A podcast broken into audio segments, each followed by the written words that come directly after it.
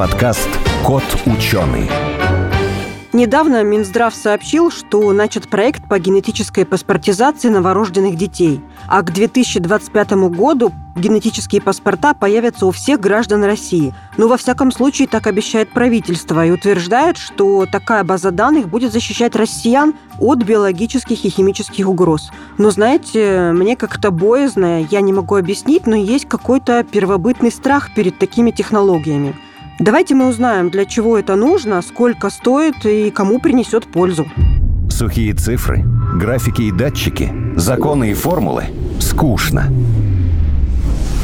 Нужна ли наука в нашем обществе потребления и ярких рекламных слоганов?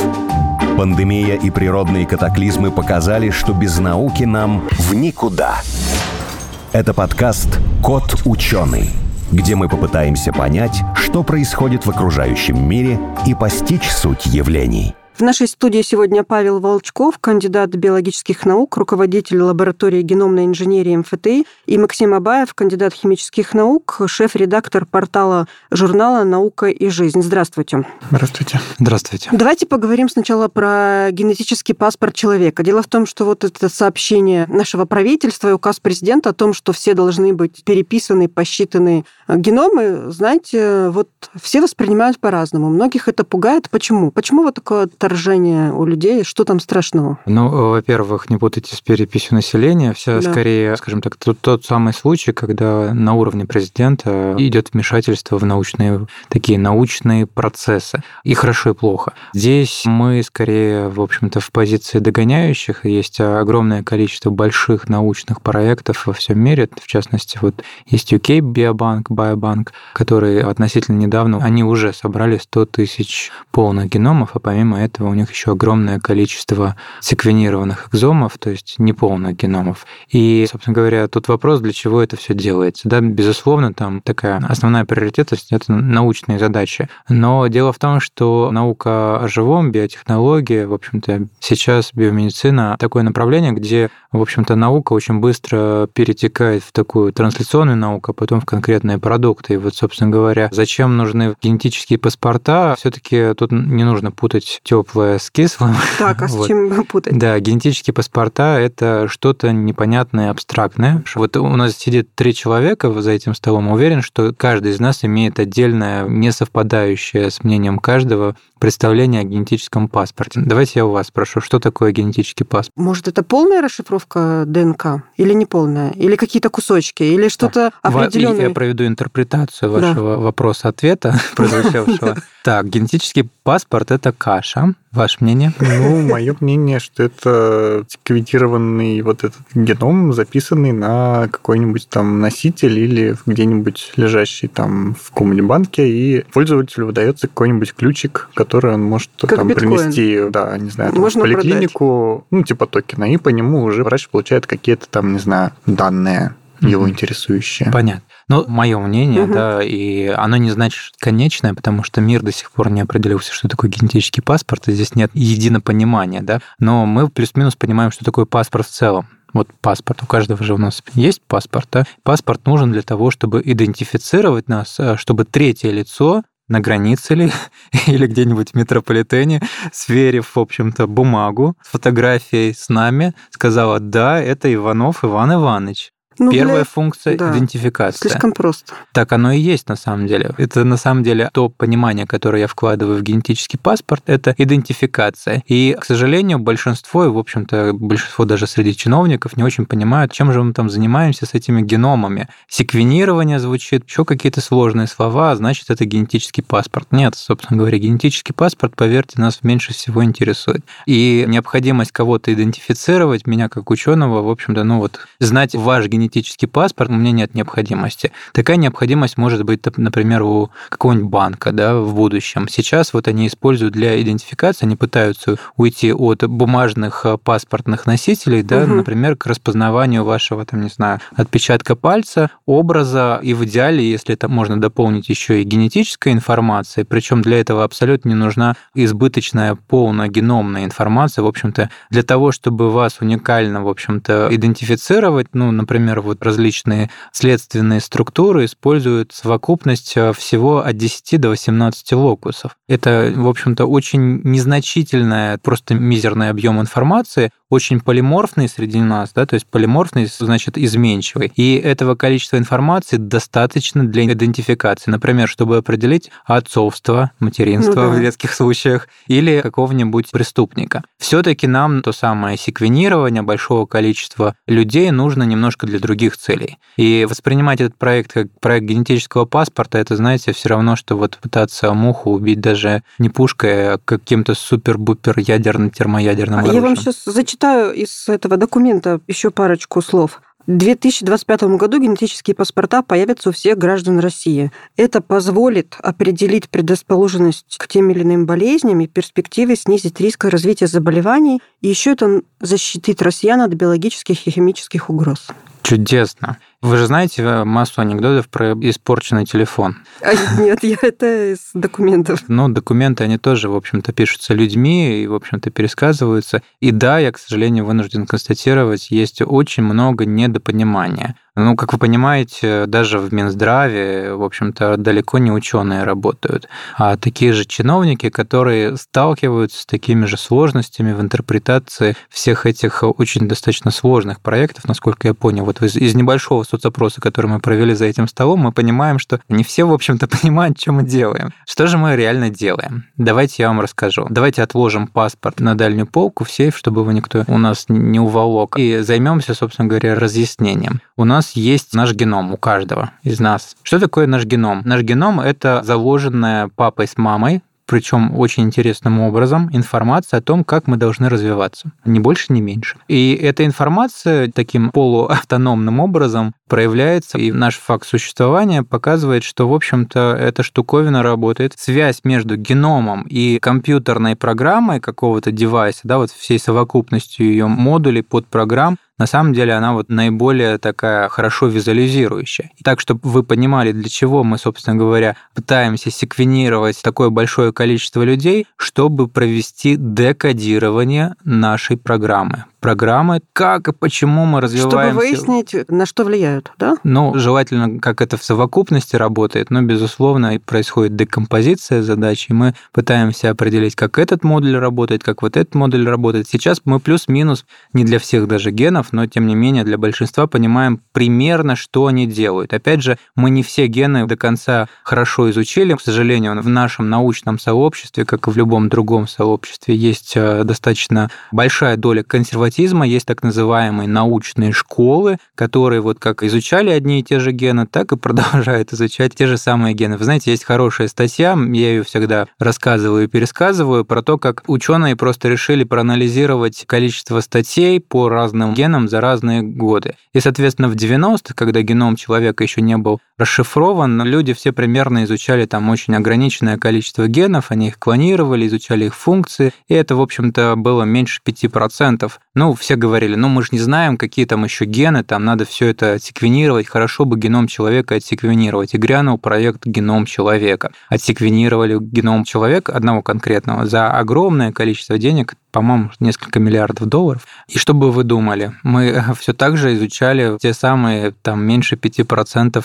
генов. Ну, мы подумали, окей, один человек это мало, давайте много людей отсеквенируем. Ну, а сколько много? Ну, хотя бы пару тысяч отсеквенировали пару тысяч там в конце нулевых, все так же мы изучаем те же самые 5% генов нашего генома. Сейчас общее количество отсеквенированных полных геномов, экзомов и так далее превышает несколько десятков миллионов. Да? Несколько, ого, несколько десятков миллионов. А мы все так же изучаем те же самые 5%. У нас есть абонемент там в Ленинскую библиотеку, но мы каждый раз Читаем берем там все те же самые книги. Да. Очень сложно быть, собственно говоря, таким фридайвером да, или таким авантюристом и пойти, в общем-то, в неизвестную область. Поэтому, к сожалению, мы, несмотря на избыток информации на данный момент, все так же изучаем эти 5% генов. А наша задача... А что, неужели конечно... никому не интересно, что там дальше? Очень интересно. Поэтому и... специально генерируются такие немного искусственные проекты, у которых фокус целенаправленный. Ребята, давайте будем изучать не эти 5% генов, а вот, вот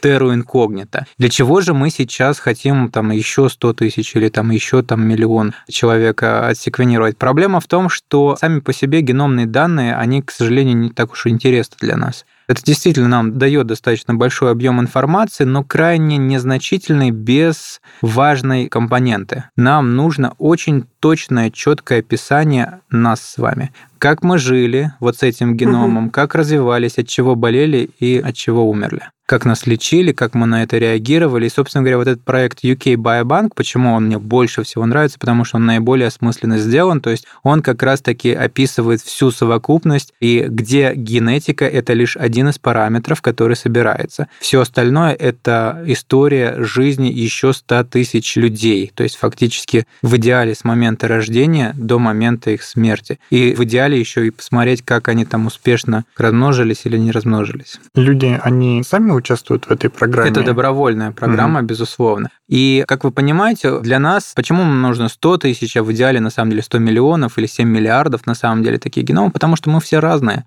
мы все уникальные. И это уникальная модификация комбинаторика здесь, в общем-то, играет важную роль, потому что у нас есть действительно условные 20 тысяч генов, которые мы знаем, плохо понимаем, как они, в общем-то, запускаются, как они реализуются в различных модулях. Каждый ген может быть в N различных проявлениях, потому что, к сожалению или к счастью, у нас есть мутации, полиморфизмы, и, собственно, говоря, именно поэтому мы все отличаемся друг от друга, а так бы сидеть за этим столом сидели три одинаковых человека с одинаковыми мыслями, может быть, а может и нет. Поэтому нам вот именно наша разность, разница между нами позволяет декодировать наш геном. То есть мы можем посмотреть, что, допустим, понятно, что это явно недостаточная и упрощенная ситуация, там в определенном положении генома будет одна ситуация, а у меня другая, и мы будем пытаться понять, а вот эта моя черта, она чем обусловлена? Может, вот этой разницы? Почему я такой говорливый? Может быть, потому что у меня там в каком-то гене. Но вы понимаете, когда у вас 20 тысяч генов, да, и у вас огромное количество число вариантов, это даже не 36 карт или 52, которые вы тусуете в колоде, там с бесконечным количеством вариантов. Вы можете представить, какое количество вариантов может раскладываться. Здесь число вариантов гигантское. Но именно изучая различные комбинаторные составляющие, да, мы можем, в общем-то, уже, как вы понимаете, такое количество информации сложно считать простым человеческим разумом, поэтому для этого используются специальные алгоритмы, программы на основе машинного обучения, и именно уже машины работают с нашим кодом. Код работает с кодом. Звучит, по-моему, волшебно.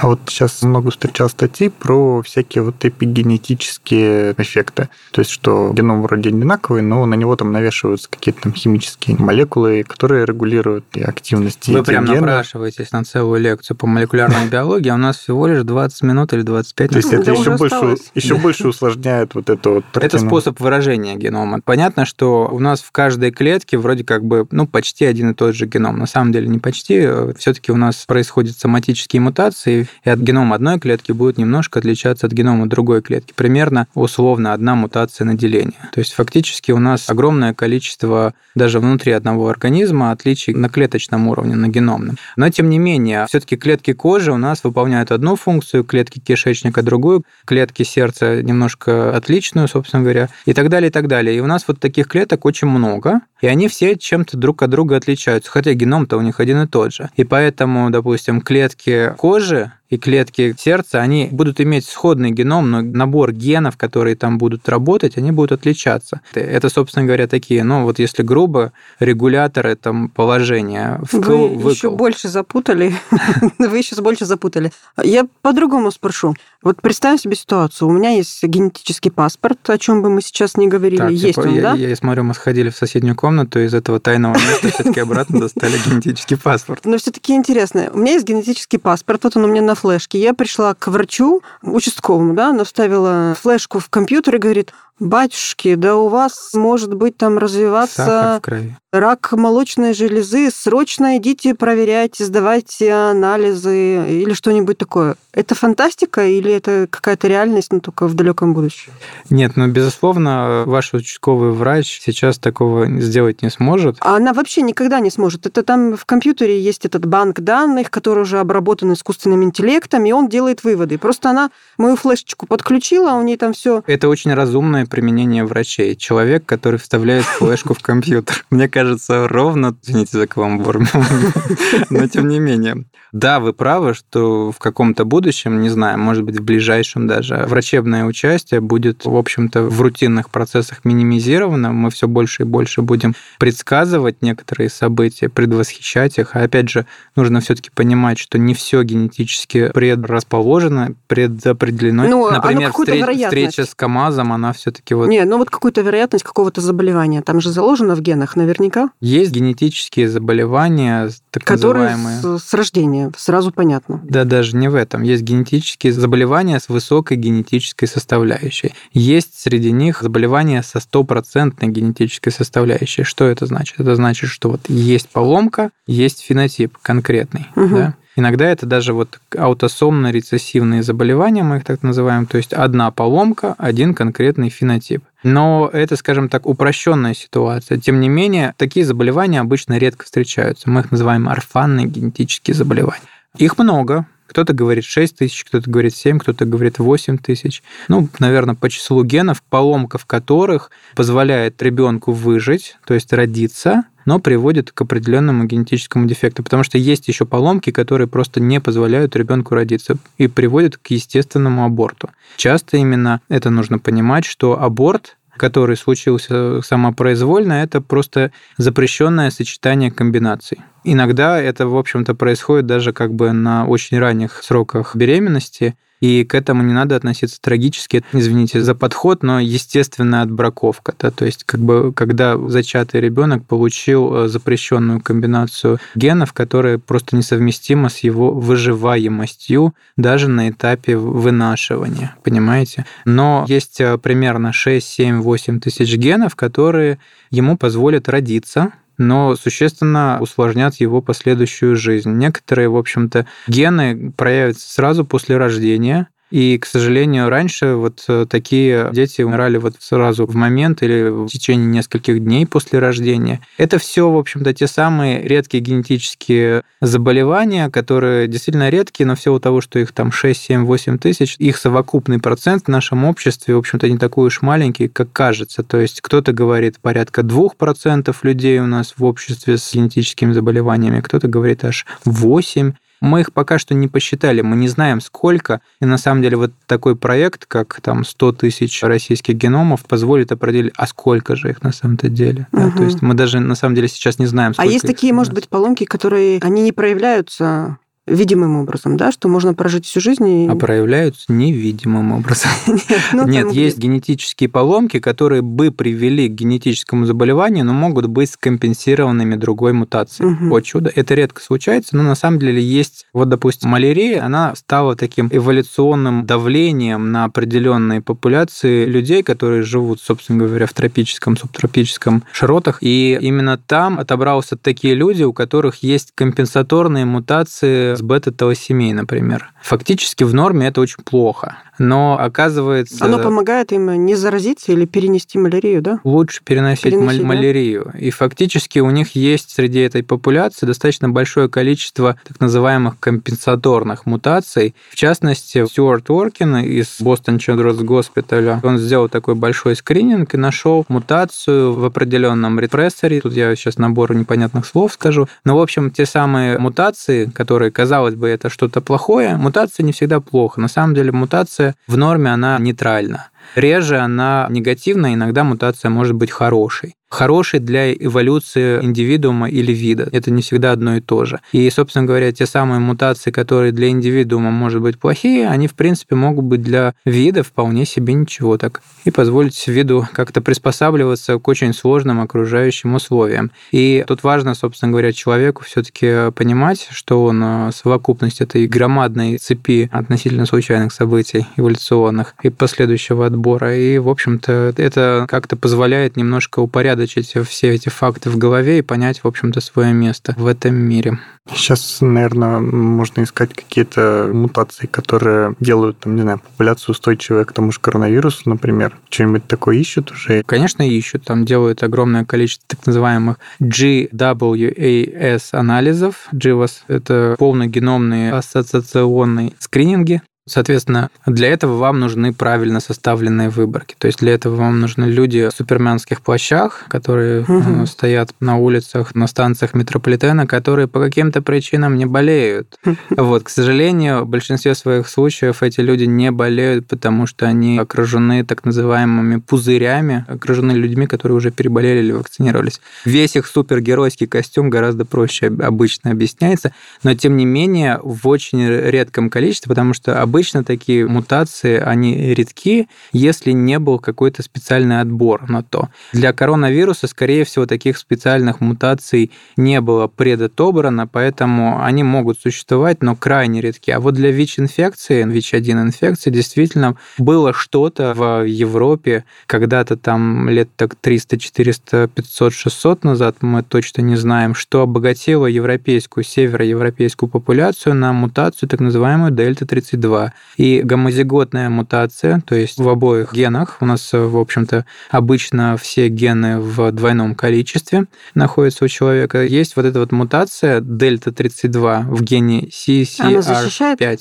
она делает человека невосприимчивым к ВИЧ-инфекции. Он, в принципе, не способен заболеть ВИЧ-инфекцией. Ух ты, ну Круто, хорошо. да? Мы узнали, что есть такое, да, люди, которые невосприимчивы там, к ВИЧ-инфекции, коронавирусу, еще каким-то заболеваниям. Выяснили, в каком гене ну, в каком Скажем кусочке, так, да? давайте все таки для наших радиослушателей скажем, что для ВИЧ-инфекции действительно это подтвержденный факт. Для коронавируса мы пока что нашли наоборот. Скажем так, людей, которые Предо... сильнее страдают, страдают от коронавирусной да? инфекции. Пока что мы не нашли ни одной мутации, которая бы защищала начала на данный момент. А если бы мы нашли такую мутацию, все равно ее никак не применишь. Ее же нельзя уже взрослому человеку как-то вживить, применить. Для чего она тогда? Ну, во-первых, нет ничего невозможного, если уже задаться целью. Ну, во-первых, нам это позволяет определить, в общем-то, каким образом коронавирус, в частности, взаимодействует с нашими клетками, белками, на какой стадии. В принципе, вот если определить такой интерактом, то есть составить карту белок белковых взаимодействий вируса с хозяином, в данном случае с нами. Вот, мы хозяева коронавируса, как это гордо звучит. Извините за каламбур. Просто вирус – это на самом деле паразит. Он не может жить без нас. Ему нужен домик, ему нужен ресурс в виде нас. Фактически он в большой степени полагается на наши молекулярно-биологические процессы, и он не может их не использовать. Именно поэтому переход вируса от одного вида к другому всегда представляет такую большую проблему потому что он привык жить в одном домике, у него, в общем-то, все заточено, скажем так, под э, определенные взаимодействия с конкретными белками. Вирусные белки взаимодействуют с конкретными хозяйскими белками, ну, допустим, летучие мыши. А тут у вас бабах, перескок, да, вроде тоже млекопитающие, но все-таки мы сильно отличаемся и гораздо сильнее, чем я от вас. И поэтому здесь вот, в общем-то, необходима достаточно серьезная адаптация и значительное количество мутаций. Во-первых, мы понимаем, каким образом вирус, в общем-то, с нами взаимодействует, как он нас, извините за сленг, использует, и наши конкретные белки, и какие конкретно белки для него могут быть наиболее важны. Мы понимаем, какие мы могли бы сделать, например, ингибиторы, да, или там моноклональные антитела нейтрализующие, или еще, еще, еще что-нибудь. Это самое простое применение. Да, действительно, в следующем поколении мы, в принципе, если бы этот вопрос был бы настолько сложен на данный момент, но, в принципе, действительно мы могли могли бы создавать а, людей резистентными там, к определенным вирусам, в частности, там, вируса Создавать, гриппа. Вклеивать им Вставлять определенные элементы, которые бы делали человека вирус резистентным. Ну вот тот самый китаец, его кто только уже не вспоминал, китаец, который, собственно говоря, первым и пока что единственным, единственно подтвержденным отредактировал геном человека, двух угу. девочек, с целью создать их как раз-таки резистентными к вирусу иммунодефицита человека, и он как раз-таки пытался повторить тот самый фенотип европейцев. Так что это все возможно? Это возможно, но вопрос, как бы вы хотите это в следующее поколение создать или хотите все-таки для себя любимого, уже взрослого и с большим количеством клеток. Тут нюанс заключается в том, что очень сложно сразу все клетки модифицировать, поэтому здесь скорее нужен такой умный подход, чтобы все-таки каким-то образом сделать себя резистентным к либо текущему вирусу, либо к гипотетическому вирусу. Но нет ничего невозможного. Спасибо большое. Напомню, в нашей студии был Павел Волчков, кандидат биологических наук, руководитель лаборатории геномной инженерии МФТ, и Максим Абаев, кандидат химических наук, шеф-редактор портала журнала «Наука и жизнь». Спасибо большое. Спасибо. Спасибо.